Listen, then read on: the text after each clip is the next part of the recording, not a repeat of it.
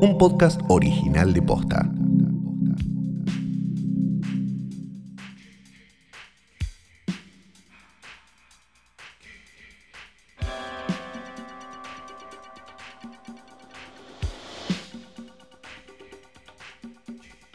Buenos días, buenas tardes, buenas noches o cuando sea que le hayan dado play a esto, que no es una cosa más que un nuevo episodio del más grande, importante y lujoso podcast de cine del mundo de posta.net.podcast.blog. Mi nombre es Santiago Calori y esto es Hoy tras Noche. Yo soy Fiorella Sargenti y esto es Letera 20. No, no es, porque nunca fui a ese, porque ese no lo hago yo. Sí, hicimos una transmisión. Sí, es verdad, hicimos, así que hablé al pedo, ¿saben? Pero mi nombre es Fiorella Sargenti. Decidimos incluirte una vez. Sí, es verdad, es verdad. No, ¿sabes qué? Al final vos nunca me invitás a esos que haces vos de, de- de- de series que no veo. Este, para que la pasen Para muy que dé mi opinión. Hoy, la semana pasada hablamos de cuatro películas. Que se me hace que no las vieron los que No, nos ¿pa' escucharon. Se me hace que no las vieron, que escucharon solo el capítulo y dijeron la mierda, chao. Hubo mucha gente como diciendo, para, para, para, ¿no? Como, como Fantasia, para, Sí. para, para, para. Eh, tengo que ver las cuatro antes de Sí. verlo. Y uno no sabía si contestarle, sí, maestro, dale, para adelante, todo bien, y que se corten los huevos con una tijera, o no. Entonces, yo opté siempre por decir, no sabría qué decir. Hubo confusión. Hubo confusión. O igual, vamos a volver y vamos a volver a ese servicio de streaming, ¿no? Un poco como que nos sentimos. Porque lo queremos a esa plataforma, la queremos. ¿Qué mafia paga lo de Amazon? ¿Eh? ¿Qué están pagos por Amazon? Sí, No, ya los veo, ya, ya veo, ya veo conflictos y veo este complots. Pero, Pero no se preocupen porque en menos de un mes se estrena, o no sé, o de un mes y pico se estrena Mank, así que vamos a estar del lado de Netflix de vuelta. ¿Eh? Sí, claro, claro, obvio. ¿Y como ahí qué van a decir? ¿Eh? Como corresponde, claro que sí. Em, para, iba a decir algo y me olvidé. Ah, pero en realidad la, la película de la que vamos a hablar también es un poco una excusa para hablar de ciertos temas muy candentes en 2020. Candentes, candentes, pero nivel... Mal, mal, ah, por favor, el horno, nivel el de horno de. Susana con el señor que se metía en el horno. ¿Te acordás? Ah, no me acuerdo de eso. ¿Y ¿Te acuerdas cuando Susana llevaba al señor con dos tipos? El, siempre lo que pienso era ¿Con como el señor enano, el señor muy pequeño, el, el, el señor no, con Nelson dos pitos. de la Rosa, decís vos. Sí, Nelson de la Rosa. El señor con las tres mujeres. Ese era el remisero que tenía dos esposas que murió. Sí, y ahora las dos mujeres, dos. sal- las mellizas salen con otro. Que supongo Oh, que nos da- raro. Tendremos una noticia triste en breve. porque ¿Por qué nadie.? Evidentemente ese hombre murió con una sonrisa. ¿no? Sí. ¿Por qué O nadie, no sé. A la hora de, de esta ¿Era de fantasía. Misiones? ¿De dónde? Era de Misiones o Entre Ríos o algo por ahí. Em, pero no a la hora. racista. A la hora es, es ignorancia, ¿sabes? No es racismo, That's es racist. ignorancia. Es ignorancia. Pero, ¿por qué a la hora de la fantasía esta con las hermanas y con las gemelas, nadie piensa que son hermanas o herman, hermanes cogiendo? O sea, si un Claro. hermano y una hermana cogen, asco. Si dos hermanas cogen con un tipo al mismo tiempo, ah, no, bueno, ok, ¿no? Es como meme de Drake. Eh, Bueno, pero, pero como- viste que salió, viste que todos los años Pornhub saca la, la encuesta de, de los términos más buscados y siempre Sí. es espectacular. Y salió que, en- sobre todo en el sur de Estados Unidos, ¿no? En el, en el, en el Rusty Belt, como le Sí. dicen. Este, lo que más se buscaba era Step Sister. Ay, claro. Ah, porque, bueno, ese morbito, ese, yo, alguien, yo supongo que ya debe haber papers al respecto. Porque, claro, Pero más vale. la, la hermanastra o el hermanastro te da la chance de fifar con un hermano o hermana sin que haya chanchada de- sanguínea, biológica, ¿no? O sea que lo estarías aprobando, digamos. Claro, es como, bueno, pero no somos de sangre, ¿no? Como hay, hay como una cosa ahí medio de, pero en realidad te querés coger a tu hermana o hermano. Claro, sí, sí, sí, eso digo. eh, Sí, sí, sea, sí, por eso es como... Hay como, un, hay como un gris legal, pero es extraño de todas maneras. Sí, sí, claro, y de golpe uno dice como, bueno, sí, sí, es tan raro. Eh, eh, Es, co- es como justificar a Woody Allen diciendo, bueno, no era la hija, ¿no? claro, hay, hay toda una cuestión biologicista ahí medio rara, ¿no? Medio rara en, en con el tema de cuándo se, a quién se puede coger uno y a quién no y demás. Sí, No. es, es como, eh, habría que fijarse básicamente, habría que consultar con uno que, que cruce caniche toy y es medio lo mismo.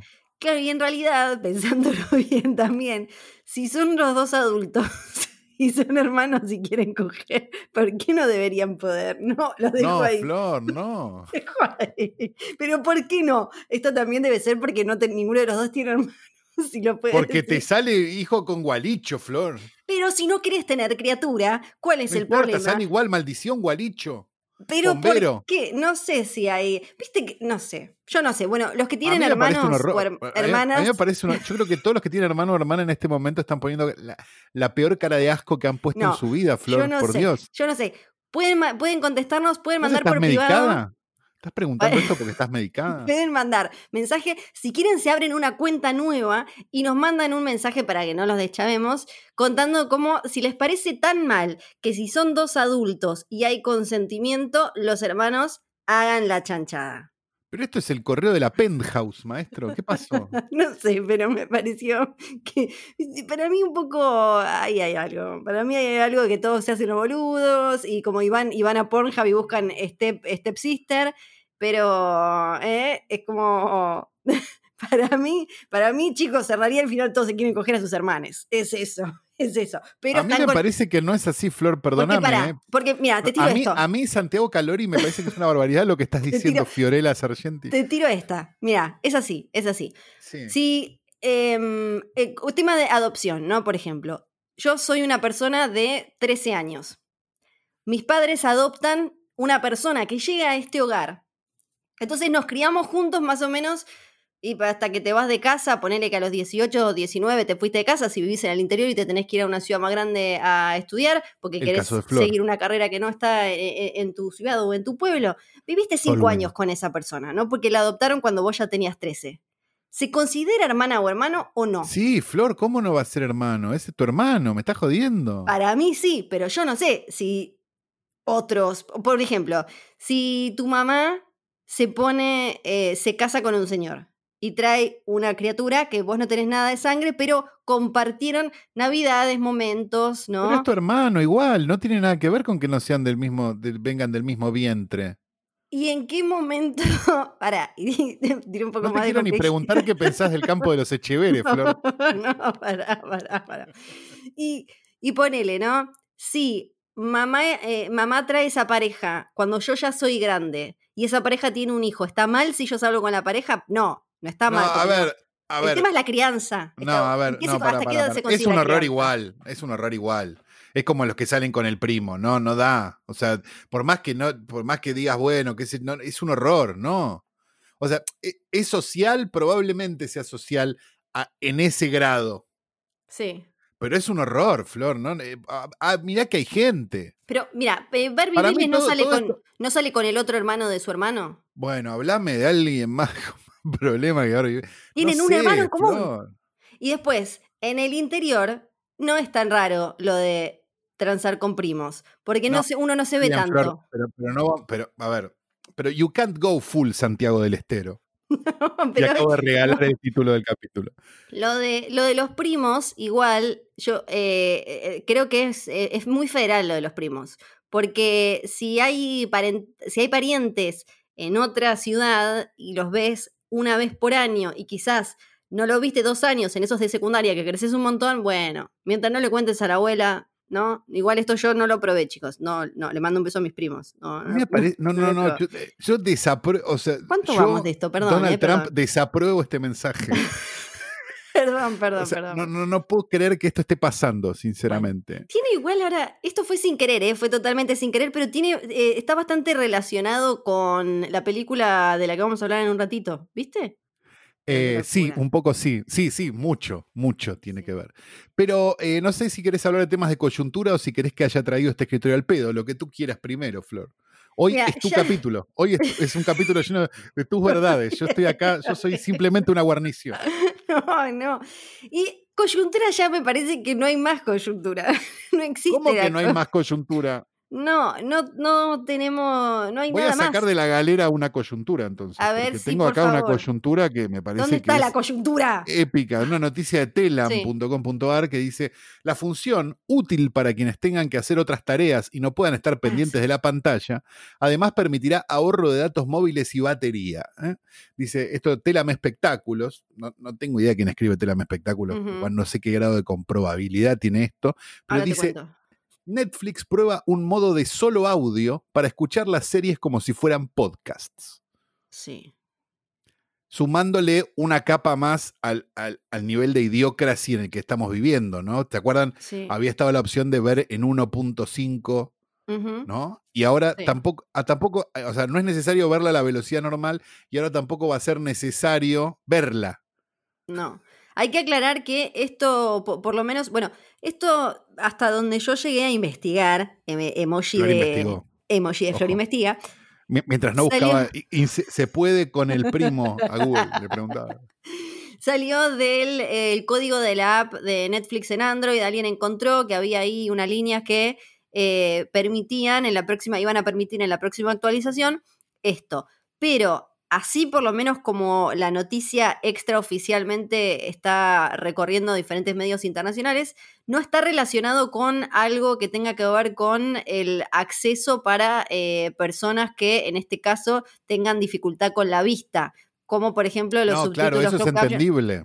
Claro, porque o- o, eh, es no, un tema... o, la- o o el- que tiene, o lo que tiene, que, que tiene Netflix en algunos casos, creo que es en sus producciones eh, originales, que tiene la opción de que haya una narración que te cuente lo que. que eso está perfecto. Claro, exacto. es lo mismo que Esto tiene no. Instagram, que vos podés este, describir la foto para la gente que, que tiene, este, que, que, digamos tiene, eh, que no ve, básicamente, y que puede eh, como entender lo que está pasando en Instagram o en una serie. Eso está perfecto. Sí. Eh, El problema es que vos la puedas, que, que, que ya no les importe ni lo que se ve. Claro, esto sería eh, directamente, me parece que es más bien para quienes consumen como el qué pasó, no el cómo, ¿no? Como algo muy de cultura del spoiler. Está bien, pero de- es, para eso leete, leete eh, Vulture o Collider Sí, o todas esas sí. que te dicen que pasó y listo. Sí, pues no, no me puedo imaginar otra. eh, quizás ustedes, si se les ocurre, tiren, pero mm, yo no me, no me puedo. No se me ocurre otro uso más que ese, o que estás como tan manija que querés ir en el te lo bajaste de esa manera y querés ir en el subte escuchando eh, Stranger Things. no sé, no, no se me ocurre un uso piola para, para eso y eh, ojalá que eso no termine haciendo que si ya cada vez el, el lenguaje visual estaba más cascoteado, ¿no? Y todo es eh, más eh, explicado en diálogo, ojalá no terminemos viendo películas donde hay gente que literalmente dice, parece que está muerto, pero no, ahí abrió un ojo. Al ¿Vos final tenés alguna duda de que va a terminar siendo así? ¿Que van a estar escritas como las novelas de la tarde? Tengo fe, tengo fe. Esto es un concepto que ya expliqué 130 veces, Claro, pero verdad. bueno, el público se renueva. ¿Por qué en las novelas todos se llaman por el nombre? Porque nadie la está viendo. Claro, claro, claro, claro. Sí. Eso es grave, porque una cosa es la tira, que bueno, se enamoró, no se enamoró, a, lo- a los 30 capítulos cogen, a los 60 se- se separan, ya sabemos. Este, y otra cosa es esto que teóricamente es el futuro de la televisión y la calidad, y mirá cómo está fuera de foco el fondo. O sea, tenemos un problema si esto es de verdad. Yo entiendo que parezca un viejo choto y seguro que se van a poder ver las cosas con imagen. Pero el problema es que si. El problema de todo esto no es que haya un boludo que decida escuchar una serie y no verla, o una película y no verla. El problema es que ese boludo manda. Entonces, ahí es donde yo entro en conflicto. Entonces, si de repente se pone de moda escuchar Billions en lugar de verla, que no sería muy difícil, porque tampoco hay mucho que ver, eh, después van a decir, ah, bueno, no importa, ya está, ni que esté en foco. Y no, van a, y no se van a preocupar por cosas visuales y no se van a preocupar por nada, porque todo va a pasar por hacer este, cosas que se escuchen bien. Lo cual se convierte en algo medio ridículo existiendo los podcasts, existiendo un montón de otras opciones mucho más fáciles de escuchar que una serie de televisión. En cuyo caso no sé, ni idea, pero en una de esas viste, dicen, ah, pero lo que me copaba era escuchar, dice la gente, y se desuscribe toda de Netflix, ¿no? Y se van a, a Stitcher Premium, no sé. Este, y se termina Netflix. Sí. Pero por, por una idea que tuvieron. No, no tengo idea, pero la verdad es que, bueno, como seguramente hablaremos bien de Netflix cuando se estrene Mank, no sé por qué le estoy poniendo tanta garra a Mank, capaz que termina siendo una verga y nos morimos todos, pero todo indica que sí, que va a estar buena, ¿no? Este mm, ya hablaremos bien, pero, pero está bueno hablar bien y mal, ¿no? Está bueno no ser fan. Está bueno este, tener un pensamiento crítico sobre las cosas y decir, che, acá pifiaron y acá estuvo bien. Porque si no le vamos a terminar pidiendo el director cut de Bird Box, ¿no? Con un hashtag en Twitter. Y tampoco es la idea. Uf, no. Otro tema de coyuntura que para mí tampoco merece que no paremos demasiado, que se no nos, hablemos de eso, no. Se nos pasó que en Intrusos aparecieron eh, ciertas denuncias que dicen que Corazón Loco sería plagio, Corazón Loco, nuestra Corazón Loco, ¿no? Eh, sería plagio loco. De, de otra de... No, no es corazón loco, es eh, el fútbol o yo, o el fútbol y yo. No, pará, ese es el tema. Corazón loco le copió, pero nosotros no vimos 100 días para enamorarse la novela de Telefe. Parece que hay escenas que eran como muy calcadas a las cosas que aparecieron en Corazón Loco. Se ve que no tanto como para después iniciar acciones legales porque eh, ahí quedó. Bueno, pero, 100 días para enamorarse se la deben haber choreado de algún lado. Sí, sabemos que en general yo no me olvido de el final de Tumberos, ¿no? Ese eh, homenaje. Yo, eh yo, trabajé muchos años para una empresa. Sí que no tuvo una idea original. Sí. Sí, claro. que, que, todo, que todas las ideas brillantes de, su conducción estaban hechas en base a, la película que había visto en el cable la noche anterior. Claro, claro. Sí, bueno. No, no, no sería raro que eso sea así. Sí. En general. No. No, no, y lo que sí eh, ya eh, avanzó. Búsquenme en MDB y descubran de qué estoy hablando. Eh, lo, que ya sigue avanzando es la causa por plagio vinculada con el fútbol o yo, de un chabón que dice como, eh, yo tenía el libro, y Suárez dice, eh, yo compré una, una película de no sé dónde. Bueno, veremos. Y ninguno de los dos está diciendo al otro, pero existía fiebre en las gradas de Nick Hornby hace 50 años. Sí, pasa que. Es igual. Ojalá fuera igual. No, ya sé, bueno, pero digo, pero el concepto no es el que, concepto ah, es muy no, similar. boludo, la que se te ocurrió, no. Sí, el concepto es muy similar. Que tenía dos adaptaciones, una película con béisbol. O sea, ya está. Sí, sí, sí, sí. Eh, Estaba editado acá. La película, con, sí, también. Bueno, le mandamos un beso a todo eso. Ahora, si te parece, ya podemos hablar de una película que hemos seleccionado. Sí, pero Flor no ha traído esta escritorio al pedo porque sobre él descansa el cuerpo muerto de Daniel Tiner, una foto con y sin perspectiva de género de la querida Rita Hayworth, un logo bordado de hoy tras noche, un Daniel Tiner bordado, hermoso por nuestra querida oyente Lucía, que no me queda claro todavía si nos quiere o no, pero al parecer le mandó a Flor y no la mató, y le mandó una carta muy bonita. que la guardaremos por siempre en nuestros corazones. Este, y junto a ella, la foto de a ella, Daniel, eh, la foto de un hombre nacido en Hungría, o Hungaria, como me gusta decir a mí, a pesar de que está mal, en el año 1953, que todavía está entre nosotros, entre nosotros llamado George Mijalka. Quizás no te acuerdes de una película de 1981 que se llamó Aniversario de Sangre, una película canadiense de terror, de cuando salía en una de estas por semana, la época de Prom Night, la época linda, la cosa sana que en su título original era My Bloody Valentine. Quizás la recuerdes un poco más porque fue este, después remakeada en el 2006 de una manera horrorosa, donde un asesino mata gente a los que festejan el día de San Valentín. Una idea absolutamente idiota, pero que funciona. A mí, ¿qué querés que te diga? Me garpa esa mierda. ¿Por qué está George Mijalka en este, en este portarretratos? Por una anécdota muy tonta y muy simple que cuenta que el hombre que hizo los efectos especiales de la película, la película tuvo varios cortes y varios problemas en, en la, en la censura yankee porque era bastante sangrienta, era bastante power en aquel momento, este, y le habían dado una X, que era como matarte la película, ¿no? O sea, en general las películas de terror eran R, que sería algo así como para 16, ponele. Este, pero no eran X, que era para 18. El para 18 lo que te hacía era cortarte mucho el mercado porque un montón de cines ni siquiera las aceptaban. Entonces, nada, un problema grande. La cuestión es que la película tiene algunos efectos medio gore y una serie de cosas y cuenta la leyenda que cuando el, ¿cómo se llama? el de efectos especiales le fue a mostrar este, unos efectos medio gore que había hecho, el pobre Mijalka se puso a vomitar. ¿Cómo? ¿Por qué? Del, terror, que le, del asco Ah, que le terror, dio y lo sí. realista que era. Exactamente. No sabemos si es verdad o no, pero es un hombre que tampoco ha dirigido muchas más películas de terror después de esta. Va, alguna que otra sí, pero tampoco tantas. Este, pero después dirigió más que nada televisión. Así que es por eso que el querido George Mijalka, alguien que nadie recuerda de verdad, porque para qué mierda, está hoy en nuestro portarretratos.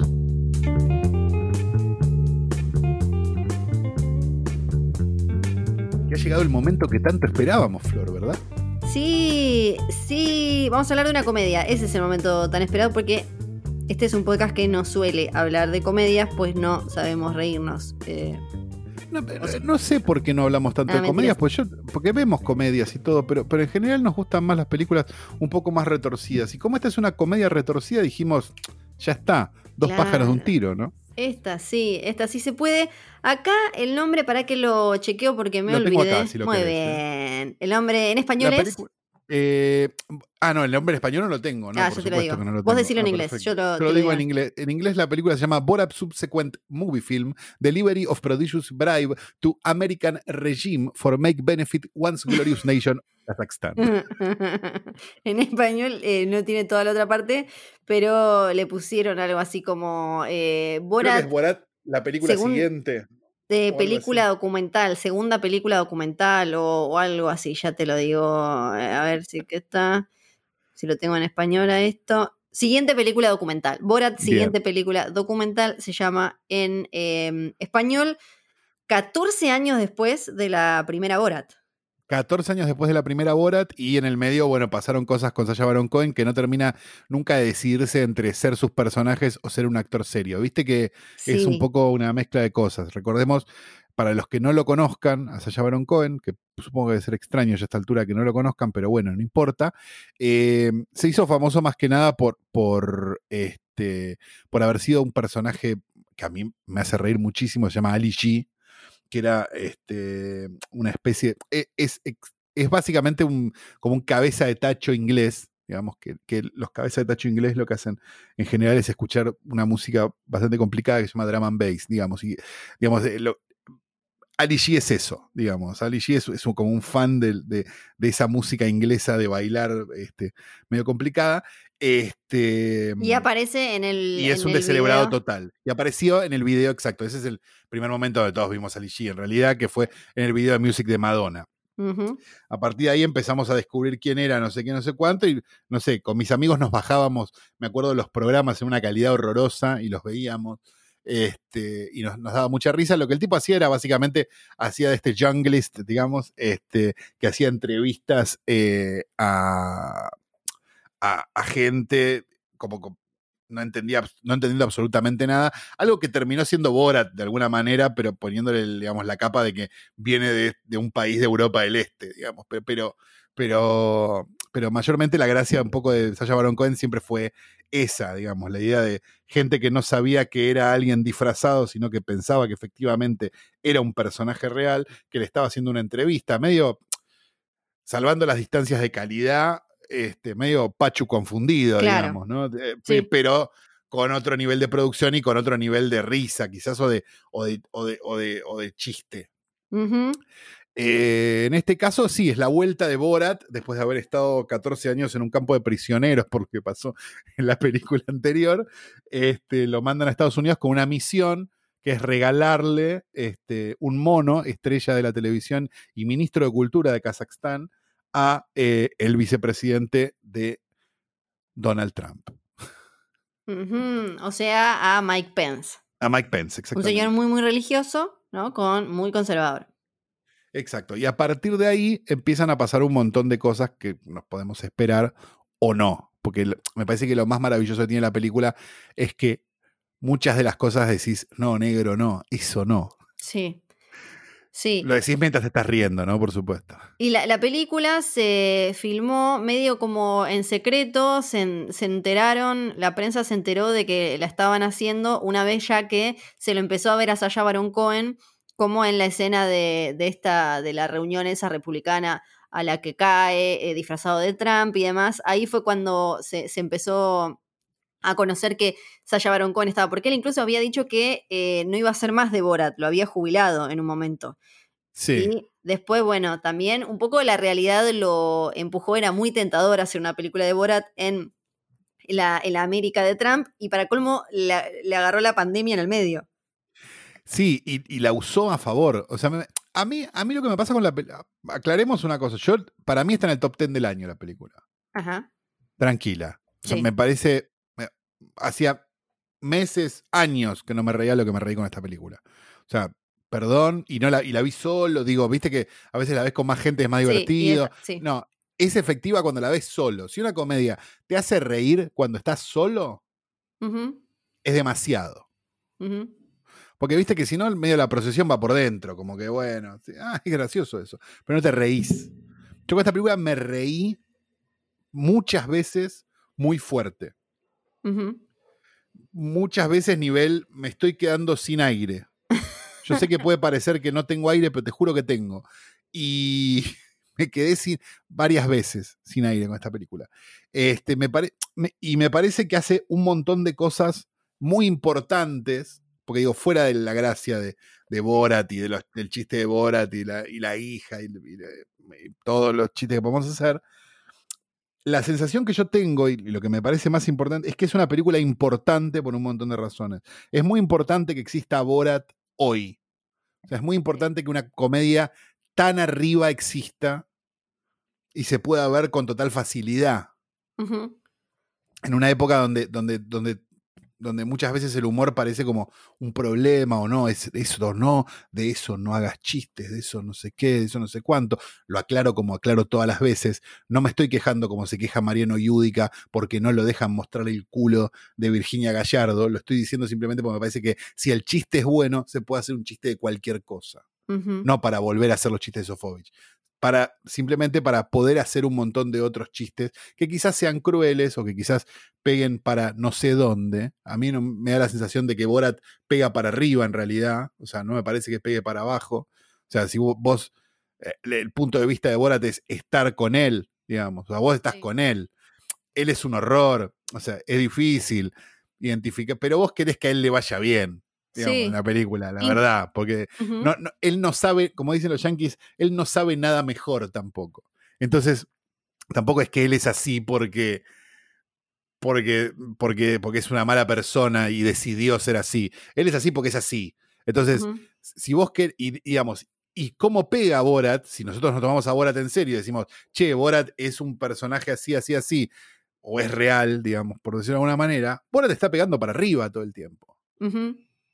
Sí, incluso cuando en, en los momentos en los que mm, él se queda viviendo con los chabones esos re, super rednecks que Sasha Baron Cohen dice que, dice que vivió, creo que eran, fueron tres días en personaje con ellos, eso es lo que dicen, y, y también fue real, eh, porque acá está toda como la charla de qué es real y qué no, la, la, la marcha esa, March for Our Rights, donde va él, que, que se presenta con el jardinero y demás, todo eso es real, los que hacen el saludo nazi, todo eso A es mí- real. Yo te, te puedo decir una cosa, a mí si es real o no me resulta accesorio. Sí, sí, sí, no, pero... no, no me, no me preocuparía que fuera una puesta en escena. No, no me. Y, no, y, pero no- y ni si, pues seguramente entraremos en esto, pero ni me importa si lo de Giuliani es cierto o no. sí. O sea, eh, me- es graciosa, es una comedia. Es como preguntarse si es real Spinal Tap. No importa. Sí, bueno, pero a, a lo que iba con esto es que incluso a estos dos chabones, Joey, no me acuerdo cuánto se llaman, eh, eh, te, lo- te los muestra de una manera en la que creo que con un mínimo de contexto vos te vas a reír con ellos, pero vas a entender también, o por lo menos eso es lo que me quedó a mí, que ellos son como son y tienen toda esa teoría eh, conspiranoide y demás, porque hay un sistema que los ali- que, que alimentó eso, no porque nacieron siendo malos y nacieron bobos. queri- No, claro. claro. Eh, entonces creo que es la, la que la película tiene una mirada eh, mu- muy empática y bondadosa con los que están abajo y todo el tiempo tiene una bajada fuerte contra, eh, ahora contra eh, no, no- solo el establishment, eh, sino contra Facebook, ¿no? Como eh, creo que ahí, hasta ahí está eso puesto que me parece, que me parece piola. Y también mostrándote incluso que, bueno, estos chabones van ahí y terminan no solo comiéndose eh, cualquier, eh, cualquier teoría conspiranoide, sino mezclándose con nazis, nazis, nazis que están a una capucha blanca, ¿no? De, salir a quemar cruces en la puerta de la casa de la gente. Y creo bueno, sea real o no, sí. no importa, porque es gracioso el gag eh, Sasha Baron Cohen entrando a la conferencia de Trump vestido del Ku Klux Klan. Sí. Y nadie sorprendiéndose. O nadie diciendo qué barbaridad, deténganlo. Sí. Porque digo, alguien que viene caminando vestido del Ku Klux Klan debería durar un metro y medio en una vereda. Digamos, y lo deberían detener. Sí. Entonces, hay, hay como un montón de cosas que pasan en la película que, que, hablan de eso y que hablan de cómo es la cosa y de cómo, y de cómo funcionan determinadas cosas, al margen de los chistes y de un montón de cosas que, celebramos porque, porque son fantásticos. Eh, no sé, cosas tontas, tipo el chiste de Kevin Spacey. O sea, toda la escena del, toda la escena del, del partero vida Sí, toda la escena del partero vida es espectacular. Que lo, lo hacen decir una barbaridad. O sea, digo, hay como un montón de cosas que son muy mágicas. Sí, Sí, sí, sí. El, bueno. El, el, cirujano plástico. Sí, eso iba a decir, el cirujano plástico. Sí, y además, siempre, eh, algo que es muy difícil en, eh, en, épocas de. en estas épocas que estamos viviendo, no solo de, de, Trump, ¿no? Sino de en este mundo en el que estamos viviendo, algo que, que viene costando es encontrar el tono justo para, para la sátira bien afilada política, ¿no? Y creo que acá lo, lo manejan muy bien porque también constantemente las situaciones más descabelladas o los diálogos más ridículos vienen directamente de la realidad. O sea, eh, eh, eso también me pareció cuando, eh, ¿cómo se llama? Tutar, la, la piba. cuando descubre Facebook y le dicen acá dice que el holocausto no existió, no lo inventaron, es algo que está en Facebook posta. Y cuando le va a decir, cuando él entra en la sinagoga y le dice... Bueno, la, la secuencia de sinagoga es una cosa... Sí es indescriptible lo que pasa en esa película. Y le dice, no, nosotros, que la hayan visto. Nosotros no vayan a verla ahora. Sí, por favor. Nosotros los judíos que te controlamos el clima, eso se vio en, carteles acá, en marchas durante la cuarentena, gente diciendo que los judíos no, solo no solo manejaban la plata del mundo, sino que ahora manejaban tipo el calentamiento global. Entonces, todo el tiempo... Con cualquier teoría sobre George Soros, esa puerta de entrada para después ser antisemita sin problemas eh, todas las, cosas más ridículas eh, aparecen de la realidad, o sea, ya están escritas. Eso me parece espectacular. Creo que lo único más ridículo que no sale directamente de la realidad es que lo de que si te metes la mano en la vagina te la va a comer, pero estoy segura de que si entro, en, si entro, en, dos segundos en Forchan va a haber chabones que dicen que si una mujer se toca la vagina va a perder la mano. No tengas em, duda. Igual eh, es, con esto que decías vos de qué es real y qué no, hay lo de entrar disfrazado con la cosa del Ku Klux Klan fue real, lo de Giuliani es real eh, también.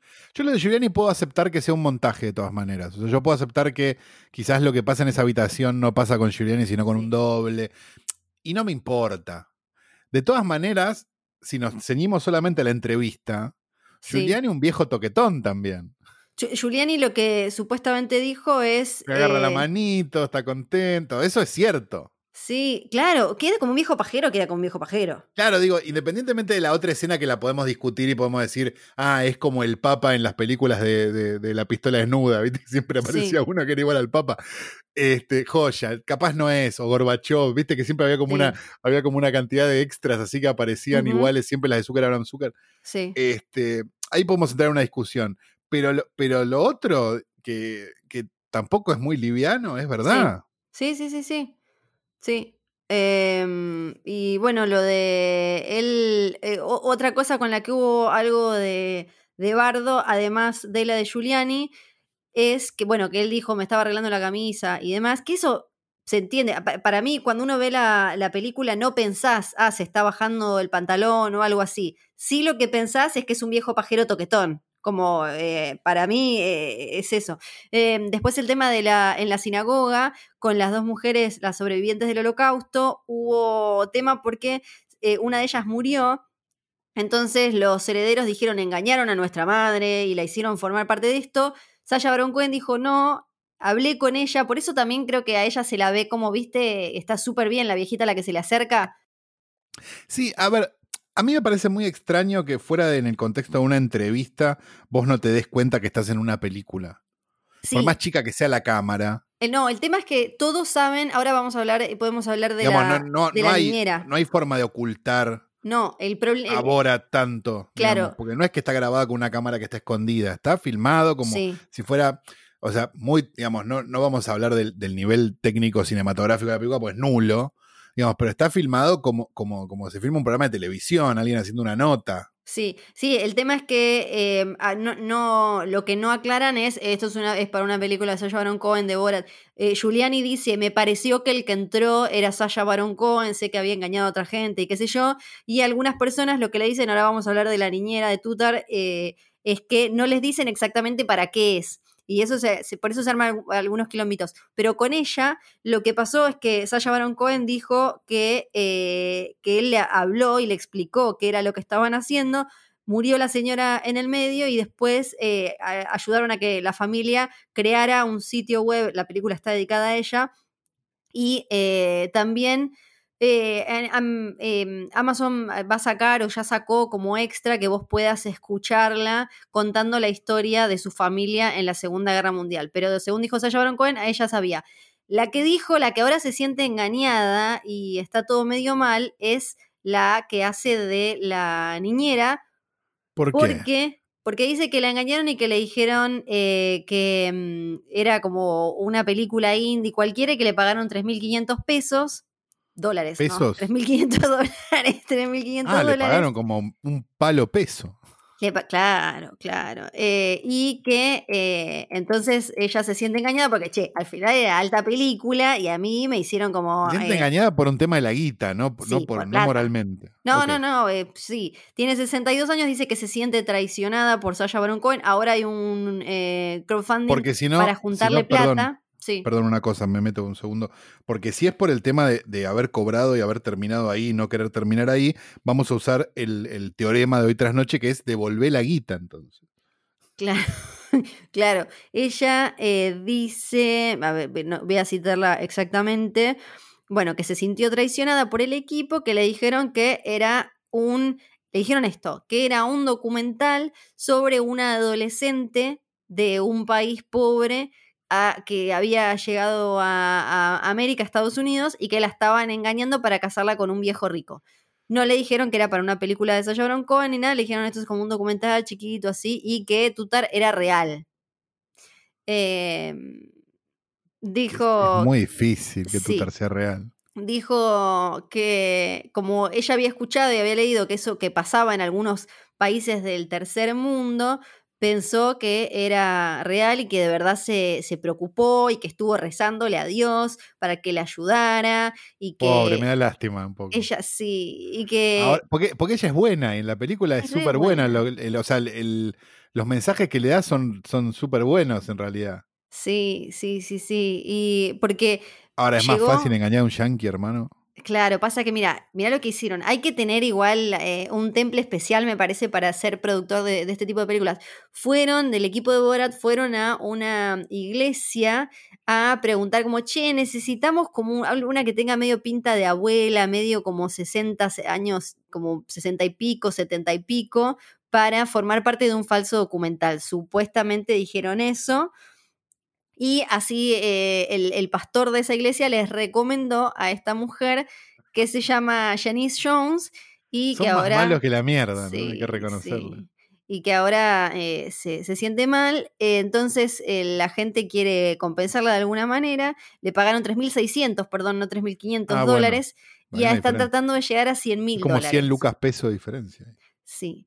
Eh, dice, porque dicen el, en, la página de, en el ideame de, la mina, que crearon, eh, que creó alguien que vio la película.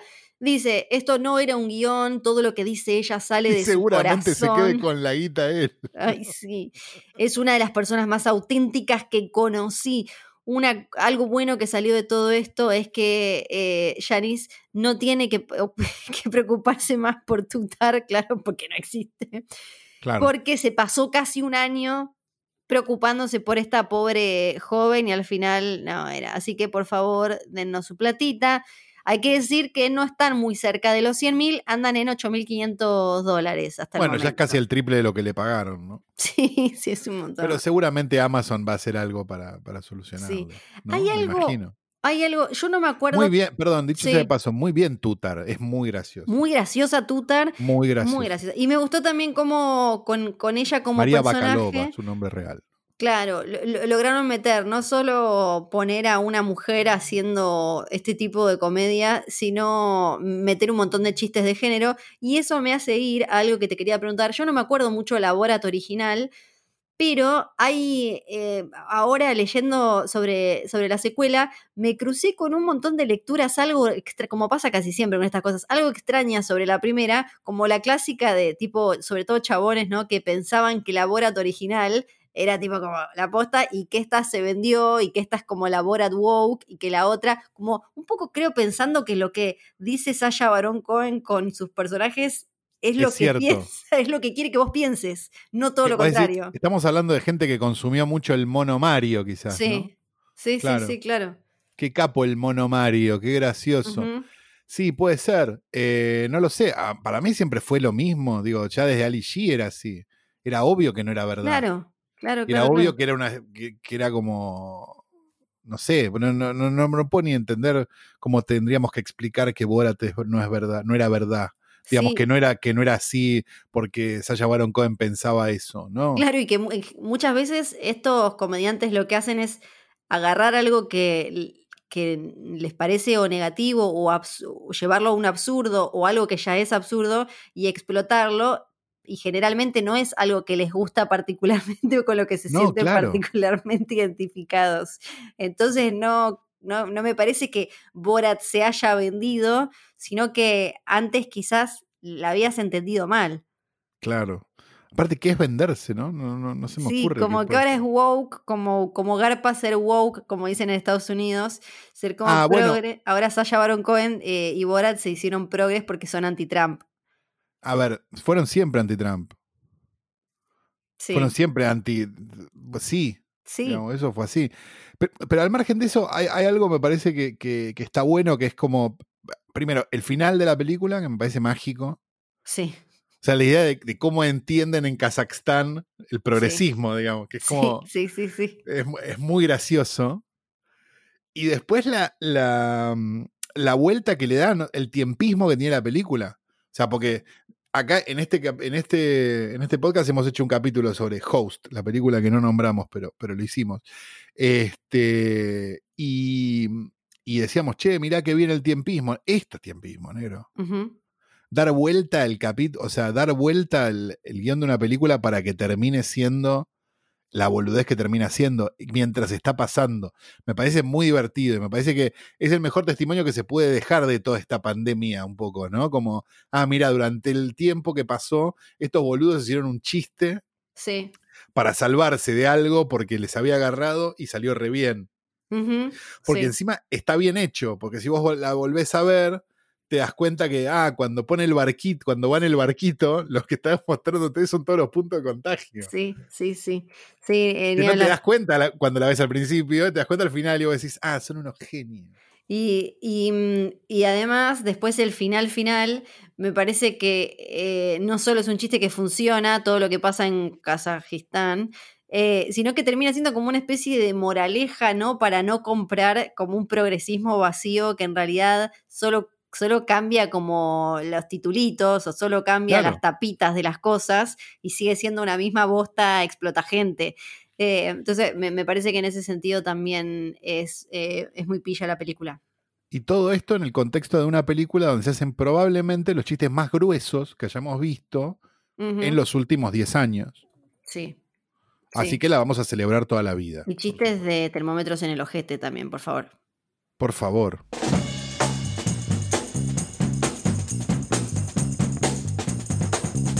Plataforma tiempofueguino.com, creo que nunca habíamos usado este sitio.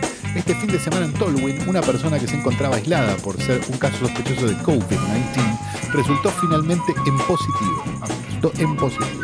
Se ve que los medios, no habíamos leído este medio, pero todos los medios fueguinos redactan igual.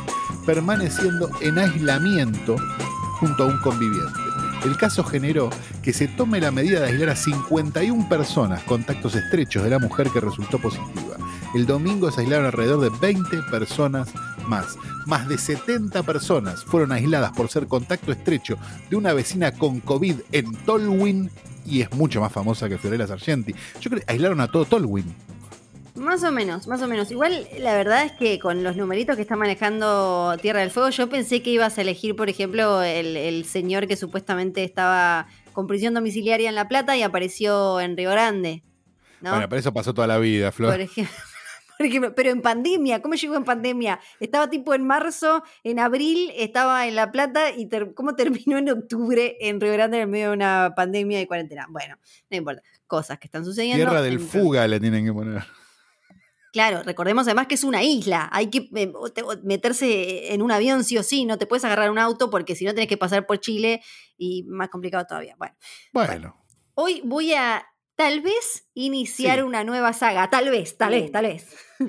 porque ahora me quiero meter con, así como fuimos hablando de familias, viste que yo igual estas sagas las agarro, las dejo, las agarro, las dejo. Quiero hablar, ah, quiero... No, tenés constancia con las sagas. no, pero, la, gente me las pide, me las pide y dice saga, saga, saga, Flor, saga, saga, saga. Obvio. Quiero hablar de divorcios, pues hija de padres divorciados, así que no quiero como desparramar, repartir eh, esta, esta miseria del divorcio y voy a arrancar por uno que no es tan, no es para nada Hollywood clásico, es como New Classic Hollywood, podríamos decirle, porque voy a hablar del primer divorcio de Tom Cruise. ¿Cuál fue el primero? Ya me perdí. El de Mimi Rogers. ¿Qué? datos algo vomitivos de Tom Cruise que tal vez uno no tenga, porque tiene lo de la placenta, ¿no? Cientología, ahora vamos a hablar, algunas cositas uno tiene dando vueltas, pero él se divorció tres veces. Las tres veces su mujer tenía 33 años. No, es como raro. Y él ya no. Es raro. Las dos últimas él ya no. Sí, es raro, es raro, es como, es raro. Bueno, Mimi Rogers era actriz, eh, igual que él en ese momento, él era un poquito más joven, venía de romperla, estaba como muy, muy, muy arriba, Risky Business, Top Gun, exacto. Eh, con, juntos habían hecho alguna que em, ahora no, no me sale, pero no, no importa demasiado. Bueno, se casan y resulta que Mimi, Mimi, Mimi, Mimi, Mimi, Mimi, Mini, Mini su papá era algo fans de la cientología. Ah, mira. Algo fans. Sí, era como algo fan nivel, era uno de los top top y era amigo de su fundador, amigo del fundador del que para ellos es como una especie de Jesús. Bueno, el padre era amigo ella ya, ella después se termina casando, el, Rogers no le viene del padre, le viene de su primer marido que se llamaba Jim Rogers, que de paso les cuento que si van a Los Ángeles en algún momento, porque, no sé, bueno, el mundo abierto, dólar más barato, lo que sea, pueden ir al, al museo de L. Ron Hubbard, con doble Algo que vos hiciste, ¿verdad? Me trajiste merch, de hecho. Sí, todavía me llegan los mails eh, diciéndome como no querés venir. ¿Cómo se llamaba Susi? La que no, era. el celular?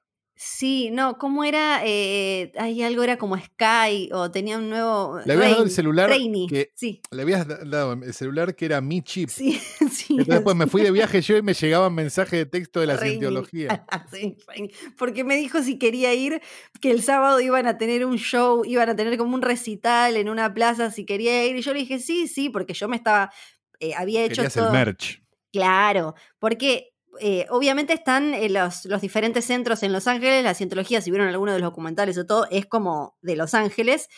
Entonces tenés eh, los diferentes, no, me acuerdo cómo le llaman a los centros, y tenés el museo. Yo fui al museo y no solo eso, sino como estaba sola, le terminé diciendo que me reinteresaba, me llevaron arriba, fue una experiencia espectacular, me llevaron arriba donde te muestran algunas cositas más y tienen otros libros y te muestran cómo hacen las, en español supongo que será como en inglés, las auditorías, que no, no sé si lo vieron alguna vez, pero básicamente tienen como una, un aparatito del que salen dos cosas que parecen como latas. Ahí, nos, ahí me mostraron las diferentes evoluciones de este aparatito. Sí, el aparato es, dos latas unidas por un hilo, ¿no? y pensar que es un teléfono con supuestamente como una especie de consolita donde hay una persona, tu auditor, que va moviendo una perilla y entonces te va haciendo preguntas y ahí va haciendo como una lectura. Supuestamente, por ejemplo, Tom Cruise o John Travolta no se pueden ir porque en esas auditorías salieron cosas, eh, revelaciones muy grandes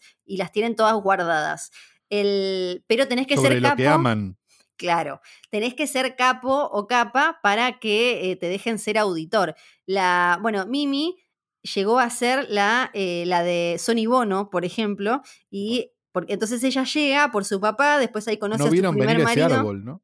No, eh, llega, se mete, se mete con su papá y cuando ella empieza a salir con él, imagínate, ellos tienen un Celebrity Center que ese lo ves, eh, creo que está como por, por Beverly Hills, lo ves pasar, lo pueden googlear, es espectacular, o podemos hablar otro día de él, porque también puede venirse la saga de la cientología.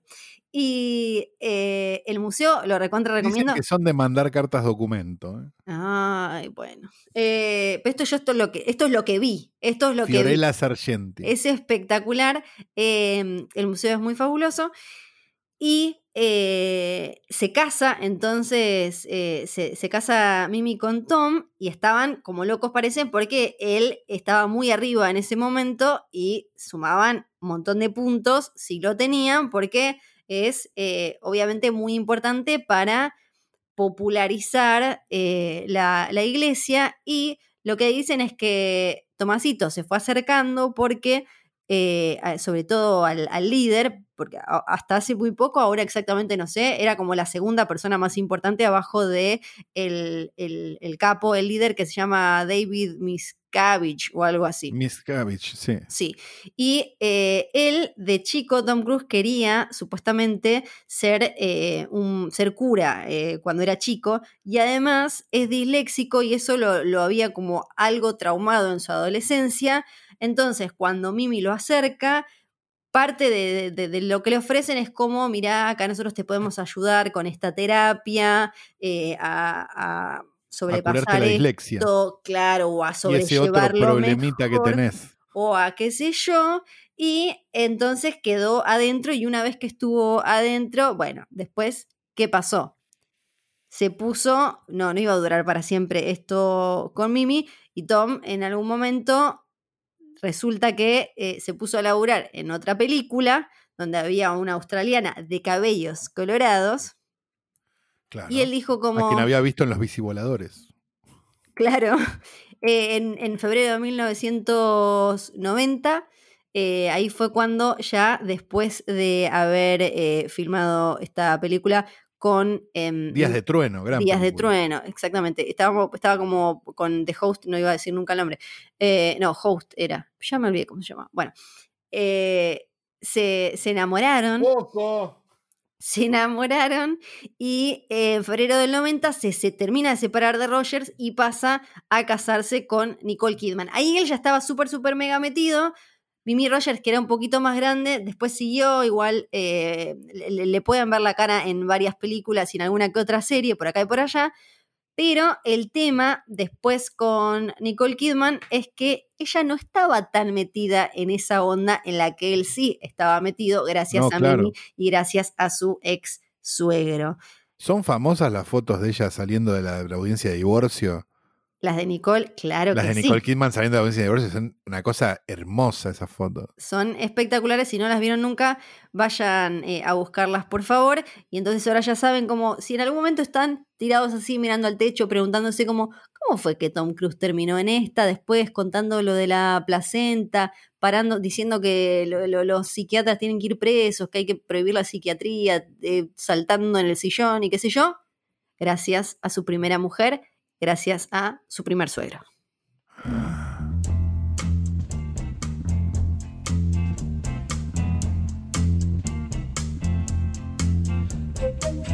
Le vengo olvidando, me compré una flor, unas flores y me vengo olvidando de cambiarles el Tiene agua. sentido. Ah, En- perdón, no. no, No, no. pues si te compraste una flor tenía sentido que te vengas olvidando.